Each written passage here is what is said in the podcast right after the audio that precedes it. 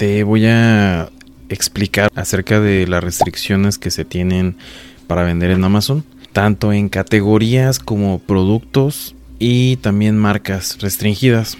Que de hecho te, voy a dejar el, el, tip donde puedes ir al blog de brosemprenden.com porque sucede que tal vez encontraste algún producto que ya sea escaneaste, lo validaste y analizaste con Kipa. Aquí siempre recomendamos Kipa para hacer arbitraje. Compraste el producto y lo validaste para poderlo enviar. Pero tal vez resultó que o una de dos o tiene una restricción en cuanto a la categoría, no estás habilitado todavía para la categoría o bien eh, la segunda opción es que no estás habilitado para vender esa marca o ese producto. Muchas gracias por ser parte de esta tu comunidad, Bros Emprenden. No te olvides de seguirnos en redes sociales y nos escuchamos en el siguiente.